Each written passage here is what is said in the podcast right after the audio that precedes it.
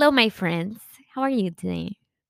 You know what I've noticed? I've been speaking, whenever I speak in English, I've been pronouncing a little bit more of my S's. And I don't know if it's because I watched a TikTok that said the Kardashians speak with S's, but now I'm always speaking with S's and I'm trying to stop it. But then now, every time I say something with an S, it comes out a little bit more S-y than I want it to be. Do you understand what I'm saying here?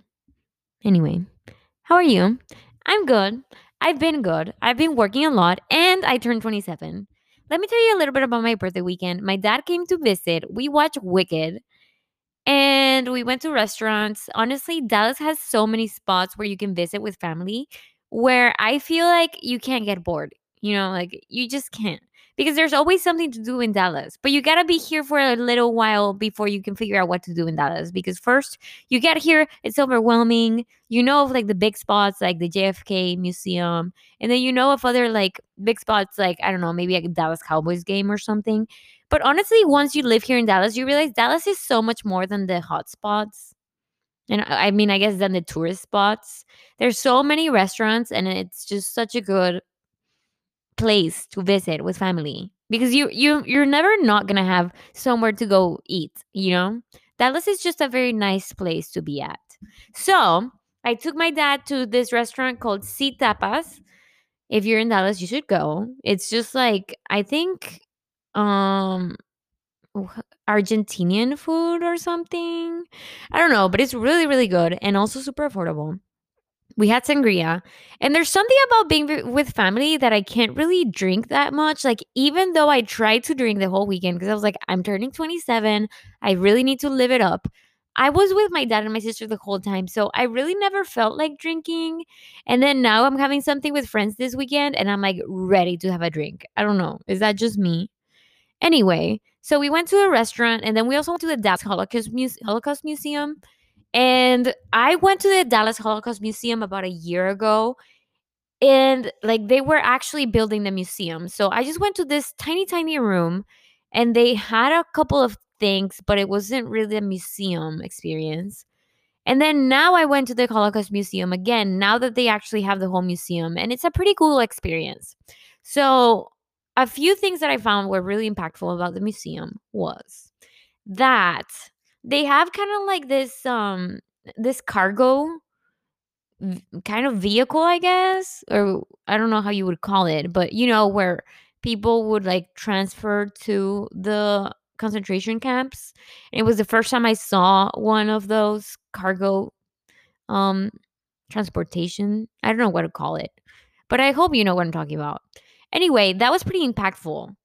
And then they also had, you know, obviously like the uniforms and a lot of just pieces of history from, you know, that time. And it was very dark. And I did cry, honestly, not to get, you know, not to already start on a dark note. But I will say, I watched this video of somebody who, you know, went to a concentration camp. And he basically said that he was at a camp when they took his dad somewhere, like they separated them and then there was a day where everybody went um everybody went their separate ways.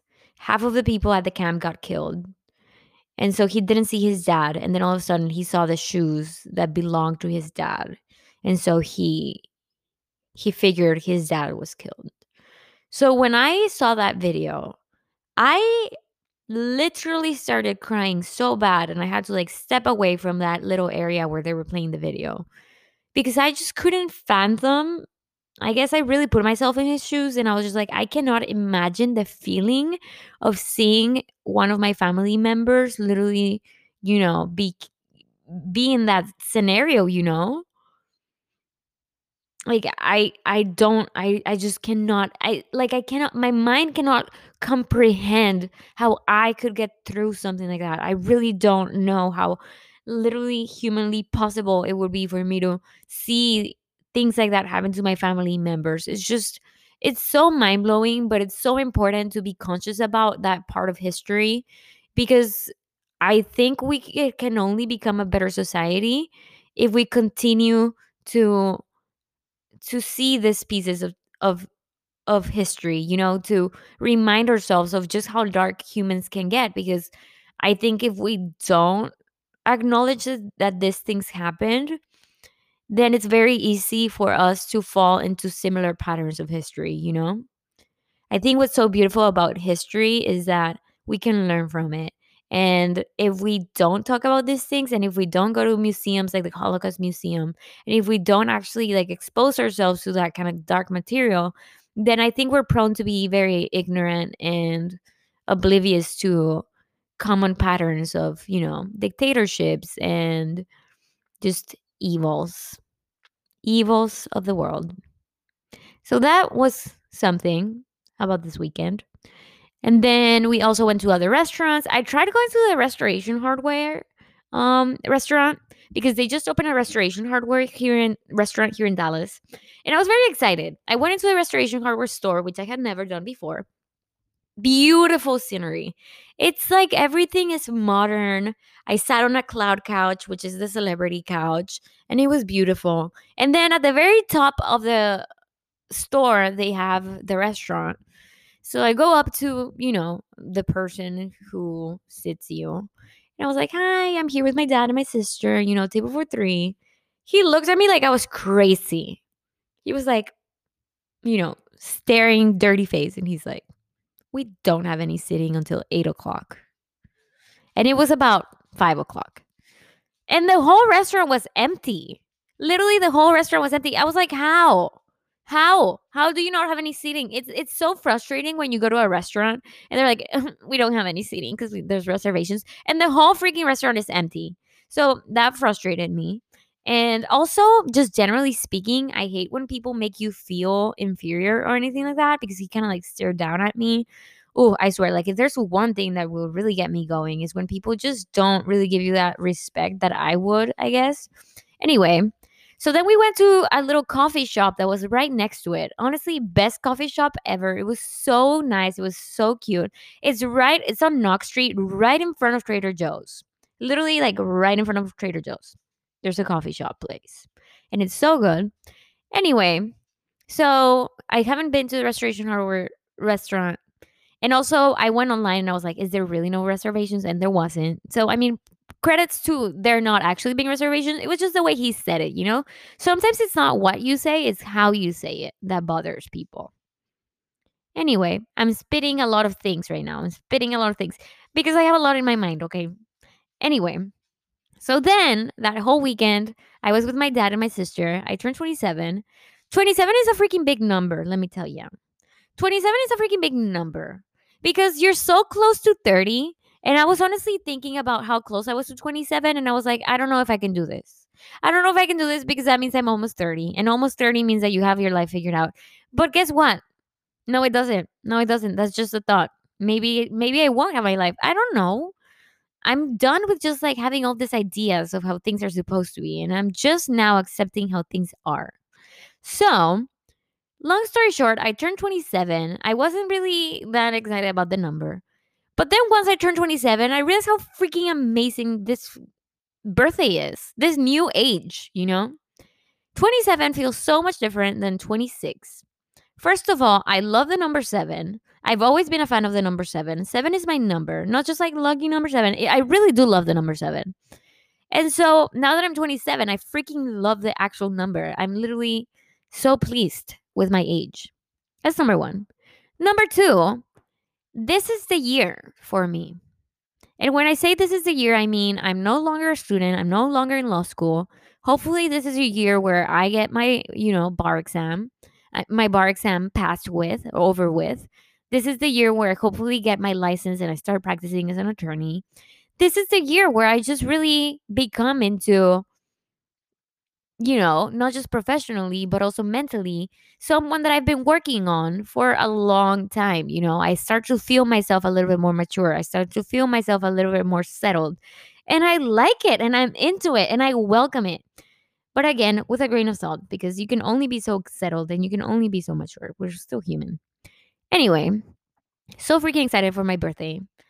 And so that was that. My dad left and my sister Pau left, and I started immediately crying there's something about not having family in Dallas that really makes me feel so lonely at times Like I really do want my family to be around all the time and I'm just such a family person that when my fam my sister and my dad left, I immediately started crying.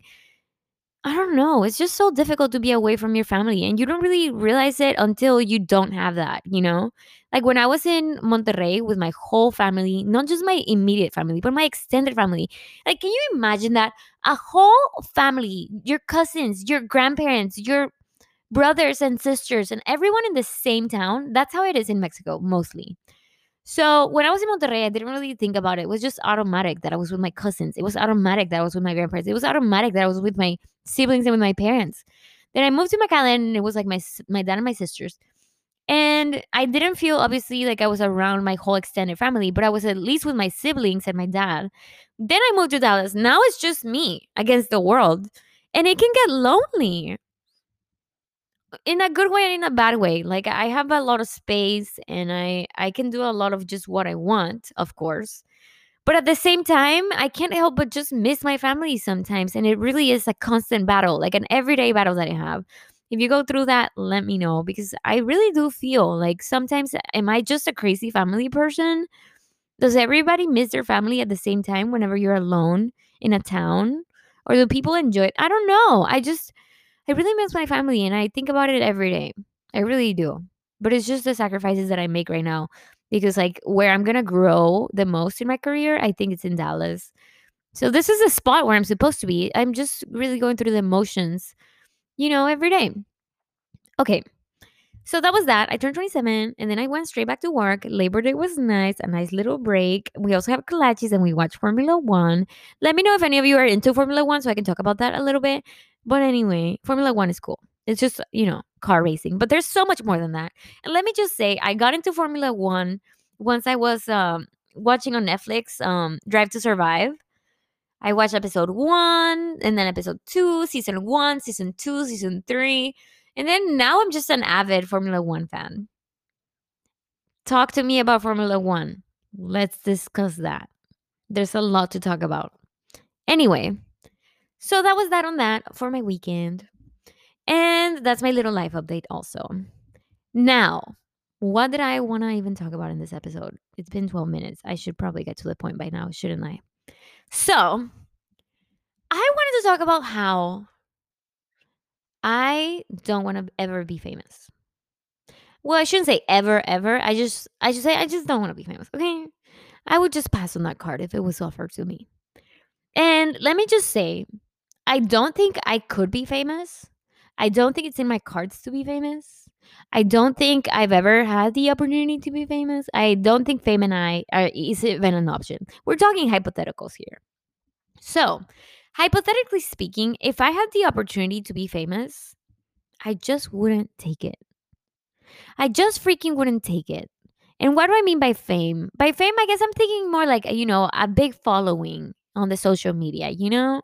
A big following on Instagram, a big following on, you know, just wherever wherever you go, people just know who you are. Like fame, you know, fame, fame, fame, fame, like actual, you know, public figure kind of thing. And I guess I wouldn't mind getting recognized for like merits as if like if I won a big jury verdict or if I did something, you know, a great painting. So I wouldn't mind professional fame, but that's not the fame I'm talking about. I'm talking fame for just your persona. Don't get it twisted. Like I'm not talking fame, fame, fame as in like professional fame. I really am just talking about famous for who you are as a person. Because that is a thing nowadays. It didn't used to be, but now people are famous for just being who they are you know, it started with the Kardashians or maybe even with Paris Hilton. And, you know, it, it goes to like the 2000s all the, all the way until now, where people are just famous for their actual name and who they are. And there's a lot of reasons why I wouldn't be famous and how I feel about fame. First of all, I think nowadays when people are famous, there is just so much more pressure than there used to be, in my opinion because I think their every move, their every opinion, their everything about them, you know, everything they've ever said, everyone they've ever hung out with, everything is just like so big now. So it's a lot of pressure. It's just so much pressure. And I'm so prone to anxiety that I can already feel that, like, if there was just so many eyes watching my every move, I think I would really crumble to that pressure. Maybe I wouldn't crumble, but I, I just don't think I would enjoy that, you know? I've been around some people who have had a, quite the following. And when I tell you, I don't think they're any different than you and me. I really mean that. I don't think that fame makes people any cooler, you know? I don't think fame gives you any privilege the way you would think, you know? Like when you're outside of the fame world and you're just w- seeing somebody who's famous, I think it seems like, you know, maybe they have it so cool. Maybe they have such following and privileges and, you know? But in reality, once you're in those doors, once you're mm-hmm. with that those people who are famous, you realize just how much more is going on behind the scenes than what they make it seem on social media, you know? Like for instance, when you're with somebody who has like millions of followers, you know, on the gram, and you're not a part of the world, you just see everything they're posting. You see the new cover of a magazine, you see their story promoting whatever kind of product. But then once you're with that person or with those types of people who are, you know, in the fame world, in the blogger world, in the influencer world, in the big following world, they are working 24 7 on like that one post, on that one thing, on that one magazine cover. And they make like literally 10 phone calls before they post that one story. And you don't even realize it, you know, as a consumer and as the audience, you see it from such a different lens. But then once you're actually with that kind of people, it's just so much more complex and, you know, I don't know. It's, it's just so much more control than you would think. And so they've in a way there's a part of them that does become kind of like a product like you become you know the face of whatever it is that you're selling and and all of a sudden it's like you're selling so many things and as the audience member you don't even realize it but i think if i was to be in those shoes i would be very conscious about you know what it is that i'm presenting the audience in it. I would be very conscious about you know like I'm selling you this and you don't even know it. I don't know. Does that make sense? Like, it's so complex and it's so obscure once you're in the background scenes. Now, don't get me wrong. Don't get me, don't get it twisted. I know a lot of friends who, you know, they're just vloggers and they do this for fun and they genuinely enjoy everything they do and everything. But at the same time, just as there are so many things going on behind the scenes, and you know, for every post, there's like 10 phone calls and things like that. And it's just so much more you know, it's really not what I imagined for my life at this point, at my 27s. But at the same time, whenever you do become famous and whenever you do have a following, people watch your every move and criticize everything about you what you're wearing, what you're doing, what you're saying, how you said it, where you're going, who you're hanging out with. Everything is literally so judged and I'm not really one to care about what people say about me, but I don't want to hear it. like I have this thing about myself that I don't mind people talking about behind my back and I don't mind people judging me, but I never want to hear it because if I do hear it, it will get to me. It's something I got to work on. But if I was watched by so many people, I think I would just feel so anxious and I would just stop being myself. So let me share a little bit of where I'm coming from. Like if you were to see my Instagram, first of all, it's private. and I should probably have it public because I do have a podcast and I do paint and I guess I do some things that are kind of public, but in general, I'm a very, very private person. I haven't always been this way, but nowadays, in my 27s, yes, I am. And so, you know, you see my Instagram, it's private, whatever. And then if you were to look at my Instagram stories, it's like I just have regular stories. You know, I post where I go eat, I post when I have somebody visiting, I post my dog, I post my cat, whatever. But then, if you're part of this very, very close knit of friends, you're in my close friends list. And in my close friends list, I go full blogger in there. I post everything that I freaking buy. Every time I go to the grocery store, I do a grocery store haul. I chat about my day. I rant about whatever it is I want to rant. I talk about my problems. I share my skin routine. I share my outfits. Like everything is going down in my close friends, okay? And so to me, I kind of get that satisfaction of, I guess, like, you know, sharing what it is that I'm doing and chatting with friends all over the place through my close friends. But I would never post what I'm posting in close friends right now as I live these days on my regular story. And you wonder why that is, you know, like why am I so open in close friends and why am I so funny and like, you know, I share about my life and I don't really care about what anybody has to say in my close friends. I just am myself than how I would be on my regular Instagram, let alone a public Instagram. Like, why is that?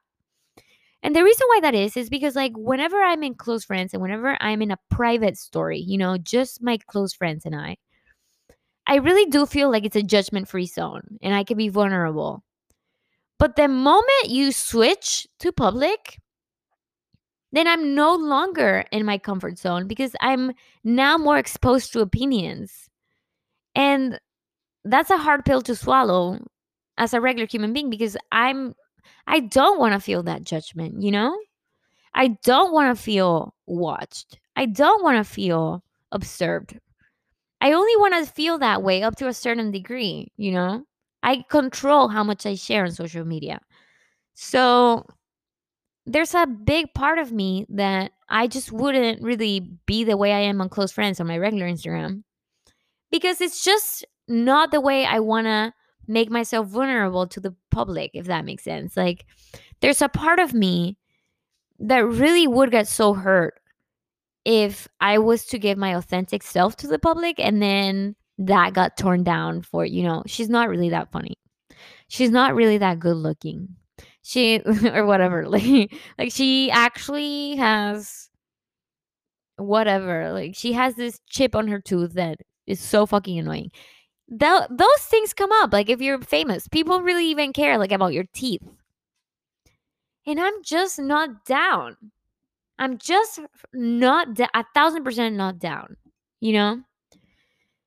And then you just start getting so self-conscious about how you project yourself to the public and how you how you come off. And i i like to not be self-conscious about what i say i like to not be self-conscious about how i look. I like to just feel free. So sometimes i feel like fame kind of can de- can destroy a person's authenticity because in a way you're watched so much that you just start closing yourself up and I don't want that. I just always want to live my true authentic self. And I have so much respect for people who can be famous and still live their best true authentic self. But I personally don't know if I could do it. I just don't. It's just so much pressure. Don't you think? How would you handle fame?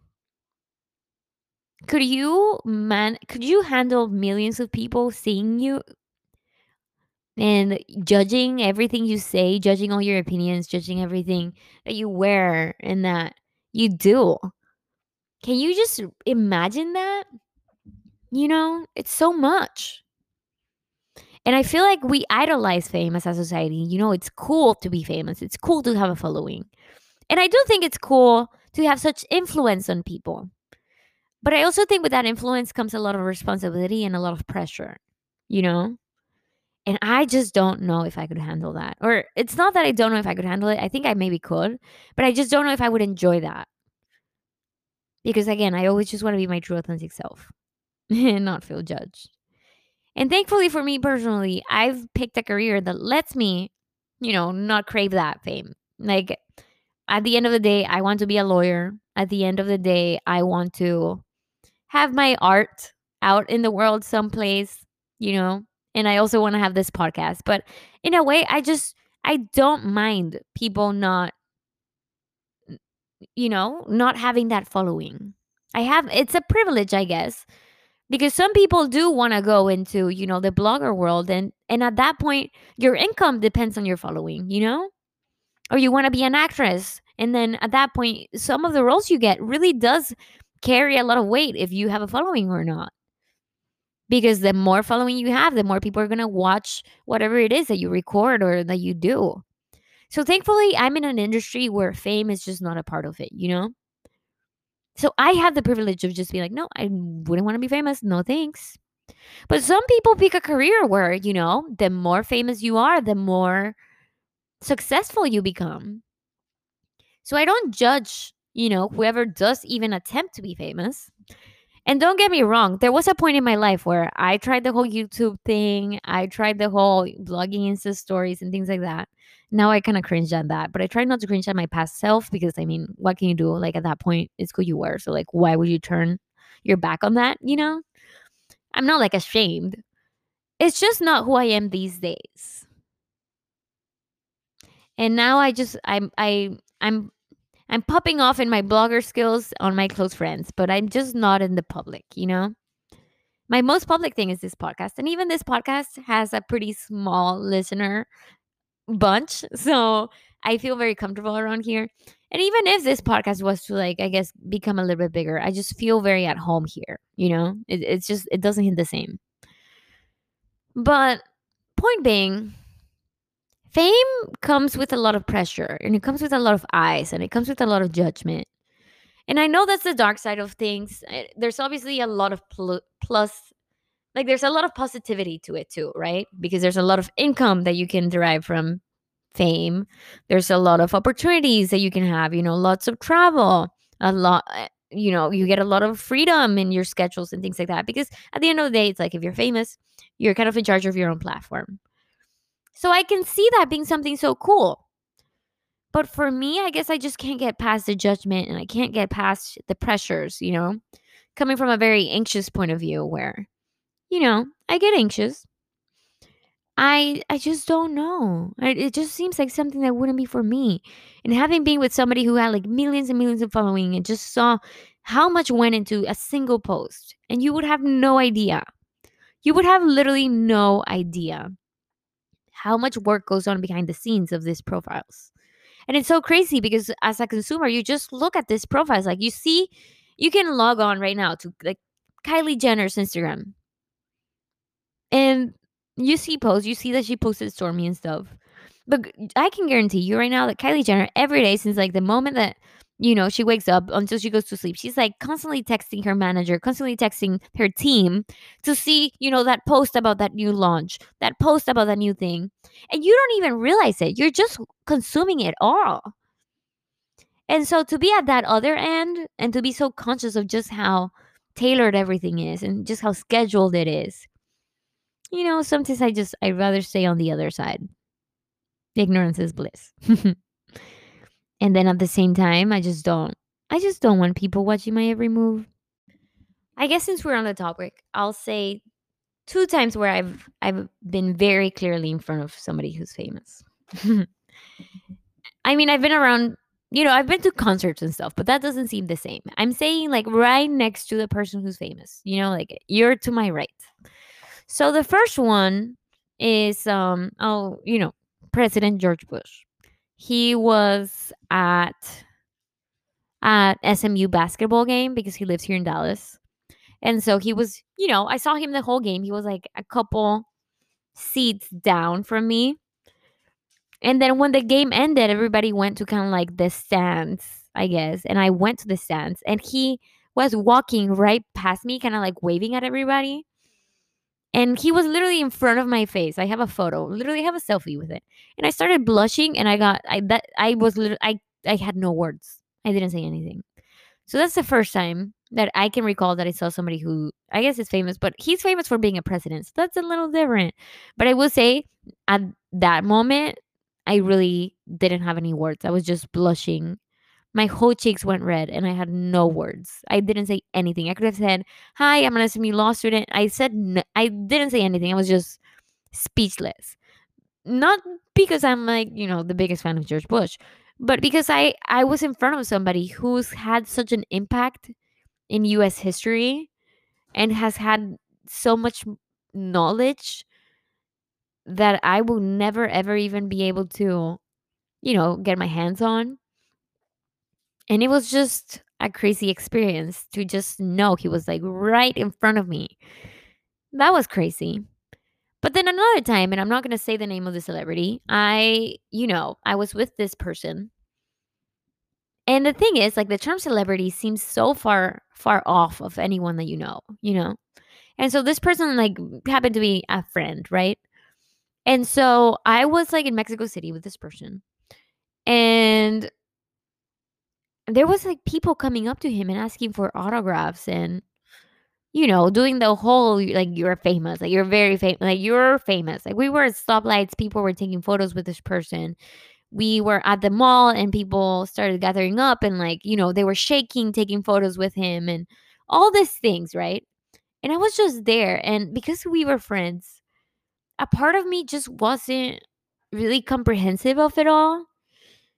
Because I was just like, he's so normal, and all these people are freaking out all these people are literally like blowing their brains whenever they see this person and they want to take a photo and they want to ask for an autograph and they're losing it, right? And to me, I, I could tell he's just like a normal person, right? So that's when I guess for me was like, okay, all right. I understand the whole concept of celebrities, but for some people, it really is just the hype. It really is just the hype because they're just like you and me. They're human. They're they're normal ass people. But what I do know is just that I do respect a lot of people. I, I have a lot of respect for people who are in the famous world. This is not to throw any shade at all. I respect it. It's just not for me. It's just not for me. Anyway, I hope this resonated with you or this made sense. Let me know if you would want to be famous. And, you know, it doesn't even have to be like like Kylie Jenner, 100 million followers, 120 million followers. It can even be as low as 1 million followers. That's still a ton to me. Because if you think about it, like think about just like the citizens in your city. Can you imagine your whole city seeing your every move, watching your every move? I don't know. Just not for me. Anyway, let me know if you would be down to be famous. And if you were down to be famous, what would you want to be famous for? Literally just your persona, or is there something else? Side note, I wouldn't mind being famous for being a lawyer or podcasting or art. It's just being uh, famous for being famous that I really don't think I could do it. Anyway, see you next week.